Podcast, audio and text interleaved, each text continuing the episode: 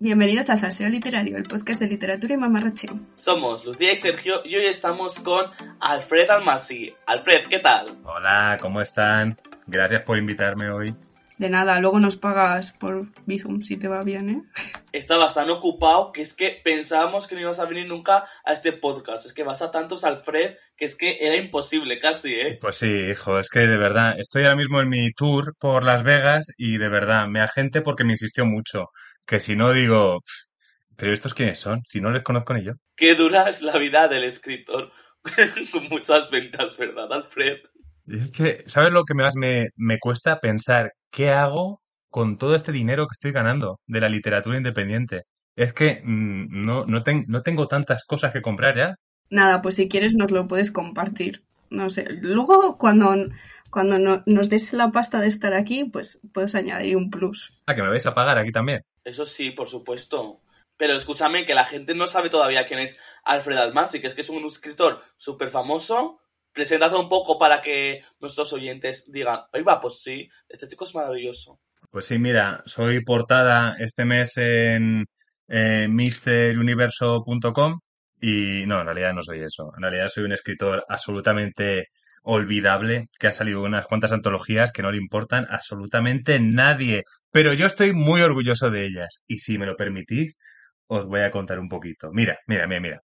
Yo he publicado ya a estas alturas con Insomnia, que va a cerrar, con Amanecer, que cerró, con Literap, bueno, ahí sigue, con Cerbero, ahí sigue también, con unas cuantas que ya han cerrado, han cerrado tantas que ya ni me acuerdo cómo se llaman. Y ahora voy a salir en el Visiones y, y yo que sé, en alguna más. Pero vamos, que, que rico aún no me he hecho. Y, y tengo una novelette de terror comedia. Tenía dos, pero ahora solo tengo una porque la editorial también ha cerrado. Cosas de la literatura independiente. Y, y nada, ese, ese soy yo. Y vosotros, bueno, vosotros supongo que ya os conocéis, pero, pero si queréis contarme algo, yo soy todo oído. Nada, Alfred, yo lo único que tengo que decir es que eres el rey Midas de la literatura juvenil independiente. Y es que editorial en la que publicas, editorial que cierra. Sí, es el peso de la fama. Yo vengo a hacer spam también, porque Alfred y yo compartimos antología navideña, pero no mucha. Y nada, eso es todo.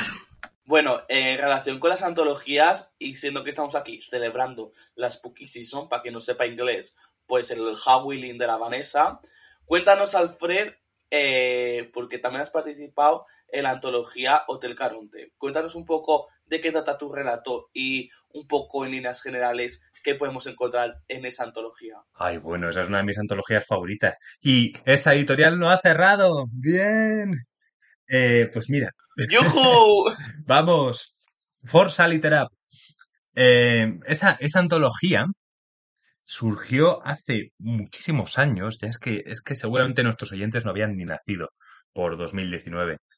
Eh, en esa época convocaron una antología en la que tenías que coger una habitación de un hotel y escribir una historia que pasara allí. Y tenías que incluir elementos en plan, tiene que aparecer una niña, en plan la niña del exorcista así vestida con un camisón blanco. Tiene que aparecer un gatete, tiene que aparecer el recepcionista que es así y asa. Y yo supe, que yo soy muy listo, que la mayoría de la gente iba a escribir relatos de terror, porque es lo que se prestaba. Así que yo dije, yo voy a escribir una historia de una abuela de Albacete, que se llama Marisa, que va ahí eh, con su tupper de torrijas y su sabiduría eh, de Albacete a, bueno, pues a, todo lo que se encuentre, fantasmas, monstruos, tal, no sé qué, darle un- una buena colleja y ver qué pasa. Y esa, ese, ese relato me quedó súper bien, la verdad, es súper divertido. Se llama Marisa Tejero, Infierno Telero. Y, para hacerme yo también la autopromo, fue, es la precuela de Marita Tejero, Soñadora de Acero, que es mi novelette, que a la vez también es la, la precuela de Marita Tejero, Bajo un astro agorero, que es la antología que saqué con Lucía. Y, y nada, bueno, es que estoy con- contentísimo con cómo salió eso. Daba muchísimo miedo, pero también te reías un rato. Dios mío, me parece una maravilla. Es que Marita Tejero tiene pinta de ser un personaje de Aquí no hay quien viva junto a Vicenta, Concha y Marisa. Es que vamos, eh, estoy deseando saber más. Es que, menudo personaje, o sea, no hay, no hay más historia de miedo que una abuela que ataque a fantasmas. Sí, sí, vamos, que te digo que, que yo quedé encantado. También he escrito otras cosillas de terror. En plan, mira, pues por ejemplo, en una antología, la historia de la antología de historias de piratas, que salió con El Kraken liberado, era una especie de homenaje a La Cosa, que se llama así la historia, no es que yo no me acuerde cómo se llama, a La Cosa de John Carpenter, pero con piratas. Que eso, bueno, me quedó estupendo. Y unas cuantas cosillas más, algunas las he publicado, otras las voy a publicar, así que esas me las voy a callar. Pero bueno, que el caso es que yo me considero un experto en, en terror a estas alturas. O sea, Stephen King y yo, pues nos codeamos eh, como colegas de toda la vida. Y de hecho creo que también compartís ventas en, la, en las librerías, ¿no? Lucía, Lo siento. Va con cariño, ¿eh, Alfred, yo te quiero. están, están en el pedestal de la casa del libro, pedestal como diría Christopher de la Isla de las Tentaciones. Pues sí, sí, compartimos ventas. Ventas, la Plaza de Toros de Madrid, que una vez lo vimos los dos ahí. Eh, que, que sí, creo que ha sido el peor chiste de toda mi carrera ese. Eh, aparte no me gustan los toros. Bueno, que, que sí, que, que el viejo Steve, como le llamo yo, Papa Steve, aún vende un poquito más que yo por ahora, principalmente porque tengo aquí en la estantería todos sus libros y él no sé cuántos míos tendrá. Seguramente yo tenga más suyos que el míos. Así de injusta la vida. Va, algunos seguro que tienen. Pero bueno, Alfred, vamos a hablar un poco de los relatos. Cuéntanos qué crees que tiene que tener un relato perfecto. ¿Un relato perfecto de terror? Porque estamos así en terror, o un relato perfecto en general. Hombre, de terror, que es la Spooky Season, habrá que darle asuntillo y vida. Claro, hija, es que ya nos estás jodiendo la temporada de, de invierno, oye, de invierno, de, de otoño. Vamos a empezar. Es que yo tengo consejos para todo. Así que os voy a empezar contando lo del terror y luego, si tenemos tiempo, os cuento lo que tiene que tener uno mm, de, de verdad, de verdad, oye, de verdad, de los de normal. Mira, para, para escribir un relato bueno de terror, ojo a esto, tomad nota porque es un consejo que nunca se han dicho. El relato tiene que dar miedo. Sé, sé que esto es un consejo que nunca habéis escuchado, porque claro, meter miedo en una historia de terror es un concepto mágico. En realidad no tiene que dar tanto miedo, en realidad lo que tiene que ser es eh, sorprendente, original, la hostia, tiene que ser algo que la gente nos espere. Y para, para ejemplificarlo, no voy a utilizar un relato mío, aunque me encantaría hacer publicidad, voy a utilizar uno de un libro que tengo aquí, de la biblioteca de Carfax, que se llama Esto no es para vosotros y otras historias. La autora es Gemma Files. Este libro es, es la polla, es increíble. Y da mucho miedo. Son varios relatos, todos dan muchísimo miedo. Y todos son muy distintos. Así que os voy a contar un poquito sobre eh, algunos, ¿sabes? Los que más me han gustado. Lo que me gusta de estos, de estos relatos y lo que creo que debería tener un relato en general de los que presentamos a un concurso es que no se parecen en nada a algo que ya hayamos visto. Manda huevos que lo diga yo, por cuando he dicho que uno de los relatos que he publicado es un homenaje a una película que ha visto todo el mundo en el mundo del terror. Pero lo mejor que puedes hacer cuando escribes un relato es inventarte tu monstruo, inventarte el miedo, inventarte algo que la gente no sabe ni por dónde le está viniendo el miedo. No hay más monstruo que una profesora de matemáticas corrigiendo los exámenes y poniéndote un cerapio. De verdad. A mí eso es lo que más miedo me da en el mundo. Mira, me acabas de sacar un terror oculto que tenía ahí en la cabeza. Pero es que es una idea fíjate. Imagínate que tú ahora vas y escribes una historia sobre cómo vas a clase y la profesora no solo te suspende, sino que te dice, mira, has hecho un examen tan malo que voy a ir a tu casa y te voy a matar esta noche. A menos que me hagas esta ecuación. Y tú llegas a casa y no sabes cómo es la ecuación. Y, uy, esto lo estoy diciendo aquí, pero digo, lo tengo que escribir. Esto es buenísimo. Nada, que luego resulta que llegas, llega la profesora, no sabes hacer la ecuación y te dice nada. Tú le tienes que responder de algún modo para que no te mate y dices, tenemos sexo, profesora. No hay nada más que dé más miedo que tirarte a tu profesora de matemáticas. Sergio, por el amor de Dios, horario infantil, por favor. Lucía, no se escuchan 10 personas, no creo que sean niños. Por eso, por mí, lo digo, lo digo por mí, no por nuestros oyentes. Pero Sergio, ¿tú quieres escribir un relato de terror o tú quieres escribir un relato de otra cosa? Obviamente un relato de terror y es que, obviamente, a mí me dan miedo las mujeres, pues ahí tienes. Ay, de verdad. Bueno, mira, Supongo que también se puede meter eso. Si te, tienes, si te tienes que tirar a tu profe de matemáticas que te da miedo, eso te hace Monster Fucker. Bueno, esto da para cinco capítulos ya. Podemos volver al tema, por favor, y gracias. Me estoy empezando a dramatizar, pero bueno, bueno, bueno, hemos seguido la estética de Spooky Season. Desde luego. Y siguiendo un poco con lo de los relatos, ¿cuántas palabras crees que tiene que tener el relato perfecto? Porque claro, nos encontramos algunos microrelatos que pues rozan las 500, otros relatos que tienen en torno a 1000, 3000 y otros relatos que tienen 12.000 palabras que dices, espérate, alárgalo un poco y convértelo ya en una novelette, porque, jo. Antes de eso, es que quería acabar la historia, pero es que lo de acostarte con tu profe de matemáticas me ha dejado tan rayado que me, he ha descarrilado mi tren de pensamiento. Bueno, un segundito, un segundito. Eh, imagínate que la profe te manda una ecuación y tienes que hacerla antes de que den las 12, porque si no viene y te mata o, te folla. Bueno, a cada uno su cosa. Joder, esa historia da mucho miedo. Y, y, y yo la escribiría, la leería cinco estrellas en Goodreads. Ahora, ahora sí te digo lo de las, las palabras. Para mí, el número perfecto de palabras es lo que te diga la, la convocatoria, baby. Y cuando te pagan, más, más caso hay que hacerle. Si no, mm, mejor, en mi caso me parece que mejor que las historias sean cortitas y concisas. Así que, en el, en términos de terror, mejor relato. A no ser que tengas un world building muy gordo. Pero aparte de las palabras, yo soy una persona que, bueno, eh, ha terminado una novela en su vida cuando tenía 16 años, porque era mi emo época. Eh, tengo una novela al 90% y soy una persona que los relatos se le dan de pena. Alfred, ¿qué consejo me darías o nos darías a Lucia y a mí para escribir un buen relato? Porque de verdad, yo no sé hacer eso de introducción, nudo y desenlace en un relato, porque siento que me quedo corto, que es imposible contar tantas cosas o que quede perfecto. Es algo que para mí me parece muy difícil. A ver, no será tan malo. Seguro que tú escribes unos relatos increíbles. Lo que pasa es que no te estás dando la oportunidad. Y si tú crees que la estructura de introducción, nudo y desenlace no te funciona, pues eso que se vaya a la mierda. O sea, eso son normas de escritura que no, no hacen falta para nada. Todas las normas de escritura son recomendaciones, pero no mucho más.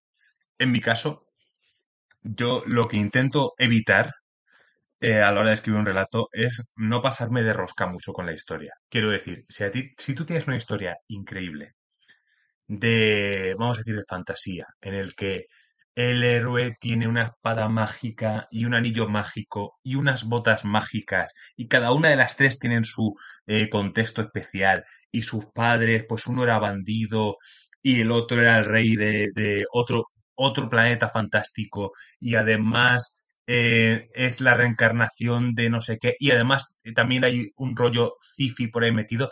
Si ya es mucha cosa, escribe una novela o una saga. No lo metas todo en un relato, porque es que yo de vez en cuando me encuentro unos relatos que me quieren contar una novela, pero que parece que el autor se ha metido cinco rayas de coca para volver a Stephen King. Lo siento, Stephen King. Y, y nos lo ha metido todo aquí en unas pocas palabritas, y eso tampoco es plan. Literal que me he quedado más perdido que, que Alicia en el País de las Maravillas. O sea, si me comentan todo eso en un relato, lo tiro por la ventana. Yo a veces he sido culpable de escribir un relato cuando yo quería escribir una novela. Pero dices, no, bueno, pues luego si ya, ya si eso, luego tiro un poco más y lo hago novela. Pero luego me da pereza. Luego digo, ¿para qué si esto ya está escrito? Me pongo a escribir otra cosa. Mejor dedicar tu, tu tiempo para relatos a ideas más chiquitas. Hay, más bien a conceptos, ¿sabes? Por ejemplo, eh, hace poco publiqué un relato en la revista Windumanoff Creo que he dicho bien el nombre de la revista, no estoy bien, no estoy del todo seguro. Este relato ya había dado vueltas por ahí, estaba publicado también en A la caza, del- a, la caza invisible, no, joder. Eh, ¿cómo se llama esta otra antología? Os pregunto a vosotros que no vais a saber. El de, de matar también se sale, con Amanecer, ya difunta también. Este relato se llama Patuco y va sobre un perro asesino. Yo quería escribir una historia sobre un perro asesino Y tampoco le quería dar muchas vueltas, así que escribí un relato. Si hago una novela entera del perro asesino, joder, pues me hubiese quedado un poco mm, un poco insulso, ¿no? Porque hubiese sido como mucha historia para contar un concepto muy pequeñito. Pero al contrario también, si tienes un concepto que es gigantesco, que eh, a Brandon Sanderson les, le, le salivea a la boca solo de pensarlo, pues no lo escribas en un relato. Tienes que ajustarte siempre al tamaño que le veas tú a la idea. Y si no, mm, tú simplemente escribe un poquito el resumen de lo que va a ser la cosa y si ves que te queda muy largo, piénsate si eso te sirve para un relato. Eso desde luego, aquí el tamaño sí que importa. Eh, gracias por el consejo. Lucía, por favor, la próxima convocatoria que anuncies de, para una antología, está todos esa posta, llámame. Bueno, pero bueno, chaval, yo aquí haré lo que me dé la gana. Eh, De hecho, eh, sí eh, que teníamos perdónate, cosas acá. Perdona, eh, perdona, te bajas dos puntos. ¿Perdona? Aquí las peleas en privado. Bueno, voy a volver al tema. Y es que, claro, tú has dicho que te tienes que adaptar a lo que te pida la novela, o bueno, en este caso el relato, la convocatoria, etcétera, etcétera. Yo quiero saber cómo te planificas, si te planificas, porque, bueno, primero quiero saber si eres brújula mapa. Y luego saber si, en caso de que te planifiques, cómo lo haces, porque a mí me parece mm, imposible. Bueno, yo antes de nada quiero decir que estoy flipando con este podcast de verdad, porque la gente se pelea en el podcast, que es de terror, no de violencia. Bueno, mm, y ya moving on. Eh, yo me planifico poco, la verdad. Es que es un poco en toda mi vida. En todas las facetas de mi vida, lo máximo que hago es ponerme una alarma en el móvil. En plan, "Hol- hola, es tu cumpleaños. Y yo, ah, mira, se me había olvidado. Eh, pero poquito más aparte de eso, y con, la- y con las historias, uy, qué pereza. Conozco autores de ambos tipos, ¿eh? Hay gente que se planifica todo. Por ejemplo, Miriam M. Lejardi, autora increíble, se planifica hasta las comas, hasta los acentos. Se hace unos, unas planificaciones que tienen de todo. Luego hay gente, por ejemplo, que prefiere hacerse Excels, ¿no? Victoria Álvarez eh, se hace un Excel con subidas y bajadas de tensión para que los capítulos le queden bastante equilibrados. Yo he intentado eso y la verdad es que no tengo la paciencia para hacerlo. Hay gente que prefiere pasar de las escaletas y se hace fichas de personaje para que los personajes más o menos guíen la historia. Pero el problema es que luego, en mi caso, yo meto muchos detalles que luego se me olvidan. Digo, este personaje le gustan los pepinillos, pero luego eh, da igual. O sea, lo he puesto simplemente porque a mí me gustan los pepinillos, pero no, no tiene ninguna importancia en la historia. Y luego hay autores que empiezan a escribir y dicen, Jesucristo, toma el timón. Mm, yo antes era más de estos. Luego me empecé a dar cuenta de que a veces escribes un poquito a lo, si escribes un poco a lo loco, a lo mejor acabas en, en la cuneta. En, en mi caso, escribí, recuerdo mucho que escribí 60.000 palabras de una novela, de la que iba a ser mi primera novela, que luego tiré a la basura. Metafóricamente, claro, porque lo escribí en Google Docs, así que bueno, sigue por ahí en algún lado. Pero me, me di cuenta en un momento, pero si esto es una mierda, o sea, estoy aquí metiendo personajes que yo no sé de dónde salen, estoy haciendo que este personaje de repente se me ha ido de compras y no sé cuándo va a volver, quién es, qué es este nuevo poder que me he inventado aquí, esto es un rollo. Así que lo borré y dije, venga, voy a, al menos a pensar. Así que ahora, perdona, dos, dos minutos después de haber empezado a hablar, ahora sí que os cuento mi método. Mi método es planificar, pero poquito. Eso quiere decir que me escribo la historia, si puedo, en, en los momentos que más me interesen. Por ejemplo, si tú tienes una historia y te lo planificas por el momento en el que los protagonistas se van a dar un beso, te apuntas eso, te apuntas un poco el principio y un poco del final e intentas rellenar los huecos. A lo mejor en dos páginas, así escribiendo párrafitos pequeñitos, ya te da para resumir un poquito cómo va a ir toda la novela. eh, con esos huecos que has rellenado. Y luego, simplemente lo que hago es coger ese parrafito, el parrafito que toca en cuestión, me lo pego justo donde estoy escribiendo, justo debajo, y digo, a ver, ¿dónde, ¿qué tienen que hacer ahora? Ah, sí, eh, matar al Papa. Vale, pues eh, se fueron al Vaticano y bla, bla, bla, bla. bla. Dios mío, acabas de mencionar a Victoria y a Miriam, que me encantan, y acabas de dar unos consejos maravillosos. Es que yo soy una persona súper brújula, pero es que este método me funciona porque yo estaba escribiendo una novela de amor en la cual el protagonista era bisexual, sufría bullying, bueno, ya sabes, mi época dark de la adolescencia que dije, wow, meto todos los clichés, efectivamente. Y se iba a enamorar de un chico. ¿Qué pasa? Que de repente estaba yo escribiendo y nada, la mejor amiga se le declaraba y eso me salió inesperado. Luego lo leo y digo, menuda vergüenza ajena. O sea, menos mal que ese manuscrito está aquí guardado y no ha salido a la luz, porque vamos, yo en mi época dorada diciéndole a Neo, hola, mira, tengo este libro, no sé si os interesa. No hagáis eso, por favor, no hagáis eso. Por favor, hashtag release de Sergio Cat. Queremos ver eso, queremos leerlo, pero eh, si hace falta abrir un change.org para poder leer eso, lo voy a hacer, que lo sepas. No, por favor, o sea, eso se queda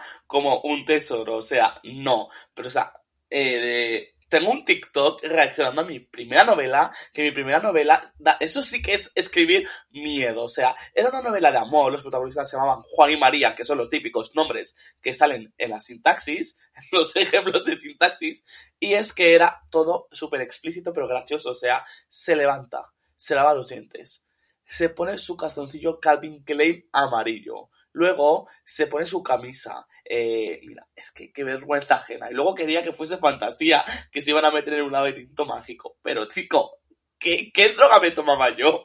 A mí lo que me estabas contando me parece fantasía. Y de hecho, voy a aprovechar para introducir un tema, ya que has dicho lo de que todo sea muy explícito, aunque no sé si lo decías con esa intención, pero bueno, y ya que hablamos. No, no, no, no era en el sentido de. No era en el sentido de sexo así, era más en el sentido de dando marcas. Que, o sea, yo, por ejemplo, ahora leo, hago una marca y digo, girl. O sea, me tomo una Coca-Cola y digo, ¿eh?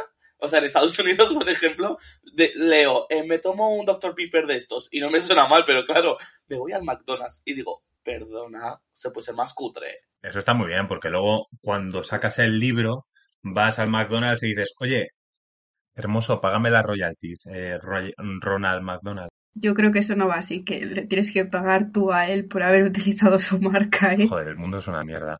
Bueno, pero igualmente yo, yo ya estaba con lo mío y lo voy a decir. ¿Sabéis lo que a mí me da terror? Escribir escenas de sexo. Bueno, eso me da un apuro enorme. Yo que fui a un colegio de curas, por desgracia, y salí un poco traumatizado, ahora cada vez que tengo que escribir algo así donde se quitan la ropa, me pongo muy colorado. Hablemos de que todas las personas que hemos ido a un colegio de monjas curas salimos traumatizados. Eso sí queda para un episodio nuevo. Pues yo no he ido, así que jodeos que hago unas escenas de sexo súper maravillosas. ¿Ah, sí? ¿Y cuál es tu secreto? Cuéntanos tú ahora. ¿Cómo escribes una escena de sexo? Pues documentándome mucho. Qué marrano, tío.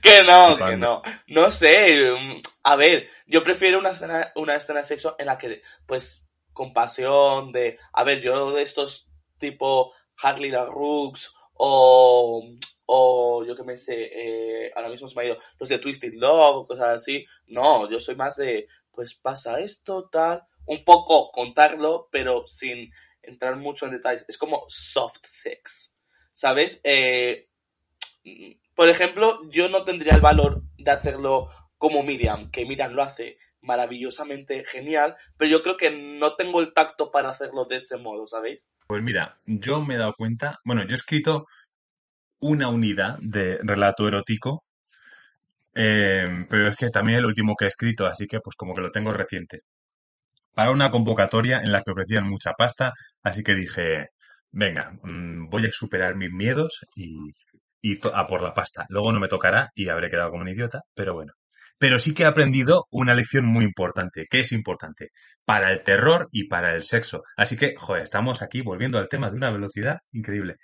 Y yo creo que es que en este caso, describir de más es una cagada. ¿Qué opináis? No, no, o sea, totalmente, totalmente de acuerdo. Eh, las escenas de este tipo eh, se tienen que escribir pues como la trama te lo pide. Si es una novela obviamente en la que pues la pasión de los protagonistas es súper latente y eso eh, es duro y lo que se busca es eso, pues claro, pero eh, ni tan poco ni tan mucho. ¿Sabes? porque cuando te dicen lo típico de, bueno, de repente le beso, le empiezo a quitar la camiseta y me despierto al día siguiente y dices, pero chica, cuéntame algo. Yo iba a comentar un ejemplo de terror, que para eso estamos en la Spooky Season, a ver si dejamos el folleteo al lado, ¿eh, amigos? Em, yo creo que lo he comentado alguna vez con María, no sé si en el último episodio o en privado, de que a veces dar demasiada información o detalles sobre lo que está pasando en la escena es malo para el lector porque no te concentras y sí, a lo mejor el autor lo hace para crear tensión, en plan, si centro el punto de atención en, la pared, a lo mejor el lector se asusta porque de repente ahí viene un monstruito por detrás, pero yo creo que, no es la forma adecuada y que tiene que haber un punto medio, así que Alfred, ¿tú cuál crees que es el punto medio para poder asustar? Yo creo que lo acabas de decir muy bien. Es que eh, no sé si existe un punto de medio de verdad, porque ese punto puede estar en la otra punta del mundo en algunos casos y dar miedo. Por ejemplo, la artistaza que nunca me voy de un lado sin recomendar es Marina Atena. Es que voy al cumpleaños de mi sobrino de tres años y le digo, ¿has leído a Marina Atena? Y si no lo ha leído, le abofeteo. Marina Atena tiene un libro buenísimo que se llama Legado de Plumas, en el que los protagonistas son ciegos y viven con dos ángeles. Bueno, ángeles es como les llaman, pero en ningún momento sabemos cómo son. Los ángeles dan un miedo que te cagas. Y en parte es porque en ningún momento nos lo describen. Han cegado a los protagonistas, los protagonistas solo saben que son dos voces que les mandan y les tratan muy mal. Y ya solo con eso consigue dar un miedo enorme. Qué maravilla, por Dios. Tengo muy pendiente leer a Marina, pero es que de verdad, para mí es de las diosas de terror aquí en, aquí en España. Y luego también hay otro ejemplo, que es, bueno, otra artista aquí española, Enerio Dima, consigue dar miedo con cosas que no puedes ver. Eh, Enerio tiene tres novelas ahora mismo, creo. No sé si tendrá más, pero tiene tres, al menos con Cerbero, que son Micosis, que es básicamente la pandemia antes de la pandemia. La última mujer de la Mancha, que la película esta de Jordan Peele, Nope, sigue un poquito lo mismo que pasa, se la han copiado. Y Sagato, que es básicamente la situación inmobiliaria en Madrid. Tres temas terroríficos y en ningún momento se para de escribirte, mira, el monstruo es así, la mayoría de las veces tú ves las consecuencias del terror y eso es más terrorífico que si te dicen, pues el monstruo eh, tenía unos abdominales eh, increíbles y una sonrisa rebotadora. Bueno, a lo mejor aquí no estamos yendo de género otra vez, pero sabéis lo que os digo, ¿no? Sí, sí, yo creo que he captado la idea y bueno, ya sí, para acabar en líneas generales, eh, porque además de terror, escribes humor. Y claro, me parecen así como los dos géneros más difíciles que podría escribir yo. No sé si el resto de la gente que nos escucha, si nos escucha alguien, opina igual. Eh, pero ¿cuál es el que más te cuesta? El humorror, o sea, vamos a denominarlo el humorror, un nuevo género. ¿eh? Me encanta, humorror. ¿Cómo no se me había ocurrido jamás? Te, te, lo voy a robar ahora mismo, es que es buenísimo. Derechos a autor, por favor. Bueno, te citaré cada vez que lo diga. Eh, a mí me gusta mucho escribir humor, pero eh, a pesar de, de mí, la verdad. ¿Sabéis por qué? Porque la gente que se considera graciosa me da un poco de grima. Yo me considero gracioso, yo sé que soy gracioso, así que me lo puedo permitir, pero los demás, los humoristas, monologuistas, el cuñado que viene y te cuenta un chiste, no me suelen, no me suelen caer bien por lo general. En mi caso, escribo humor a mi pesar porque en realidad soy un cajeta. Así que si escribo terror solo, yo mismo me acojono. Pero no puedo dejar de escribir terror tampoco, porque me parece que es un sentimiento muy humano. Me gusta el terror muchísimo, pero me da cosa. Mira, eh, creo que hay un, un efecto que me lo voy a inventar ahora mismo, que se llama el efecto caja de serpientes. O sea, si a vosotros, por ejemplo, os dejaran en una habitación con una caja y en la caja os dicen aquí hay una serpiente, y la caja tiene un agujero, inevitablemente en algún momento la ibais a meterla. La mano. ¿Ves cómo sí soy gracioso? Eh, en algún momento íbamos a meter la mano. Gracias por reírte porque ha sido horrible. En algún momento íbamos a meter la mano porque eh, la curiosidad humana es así, es, es más poderosa que nosotros. Con las historias de terror, si nosotros sabemos que existe una historia de terror que funciona con este tipo de monstruo que eh, a lo mejor está en, los lindes de nuestro subconsciente o con, eh, mira, este le han invadido la casa y eso es una cosa que nos da mucho miedo, vamos a tener curiosidad por verlo, porque nuestro subconsciente nos está diciendo, oye, machote, mírate esta peli, léete este libro, a ver si algún día nos va a atacar un hombre lobo y no vamos a saber qué hacer. Al menos léete el libro y así sabemos si nos tenemos que liar con él o no.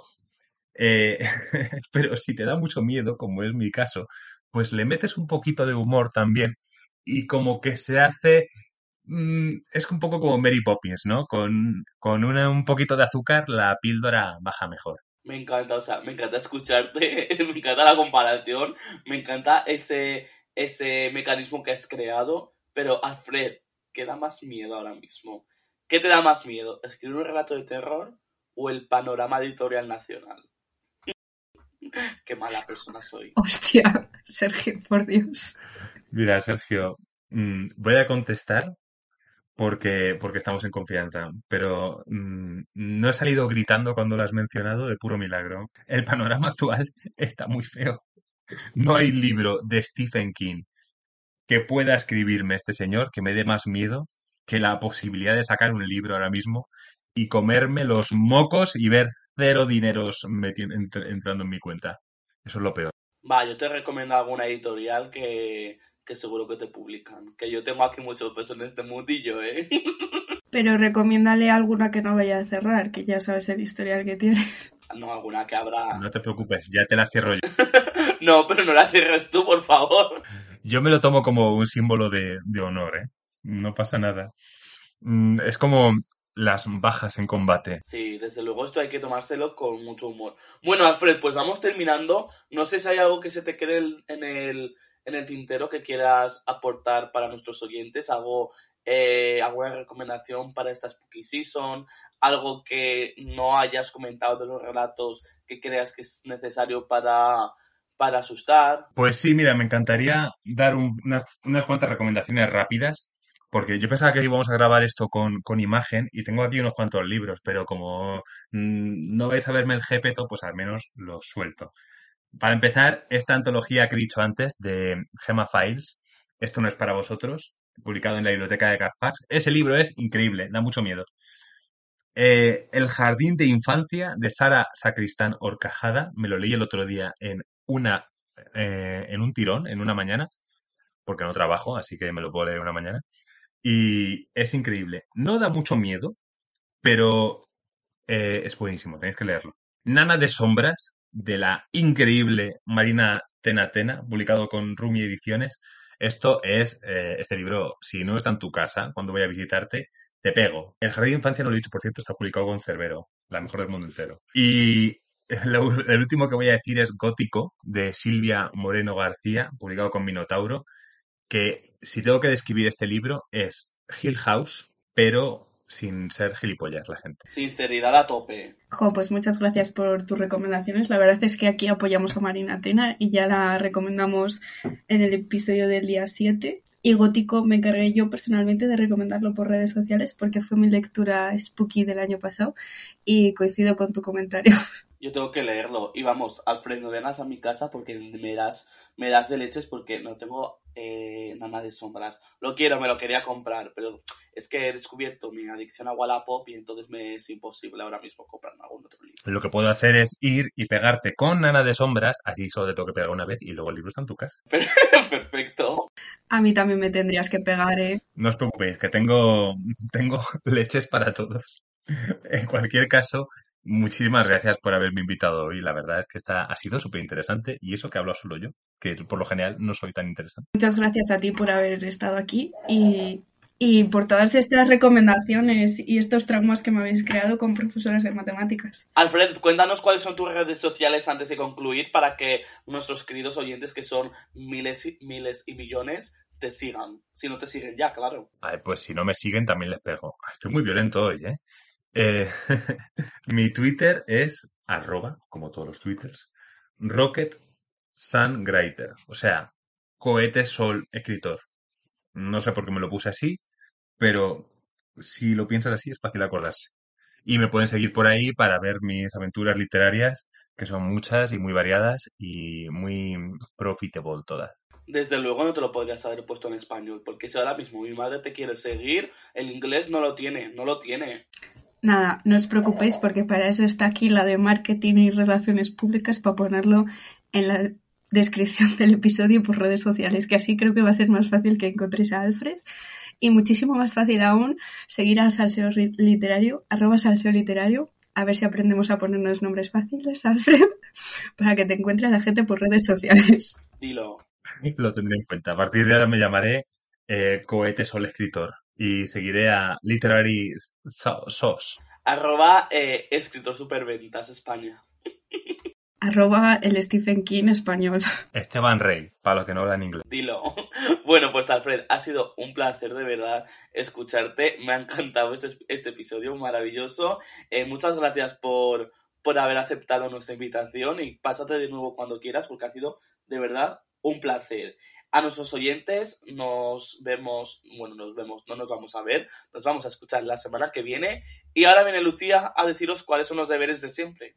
A mí me siguen, no me siguen quedando claro cuáles son los deberes, aparte de seguir a Alfred, apuntarte todas las recomendaciones que hemos hecho, los tips también, y seguirnos por redes sociales, Spotify y demás pues cuáles van a ser los deberes. Hacer las ecuaciones de matemáticas, que es que si no la profesora aparece en tu casa.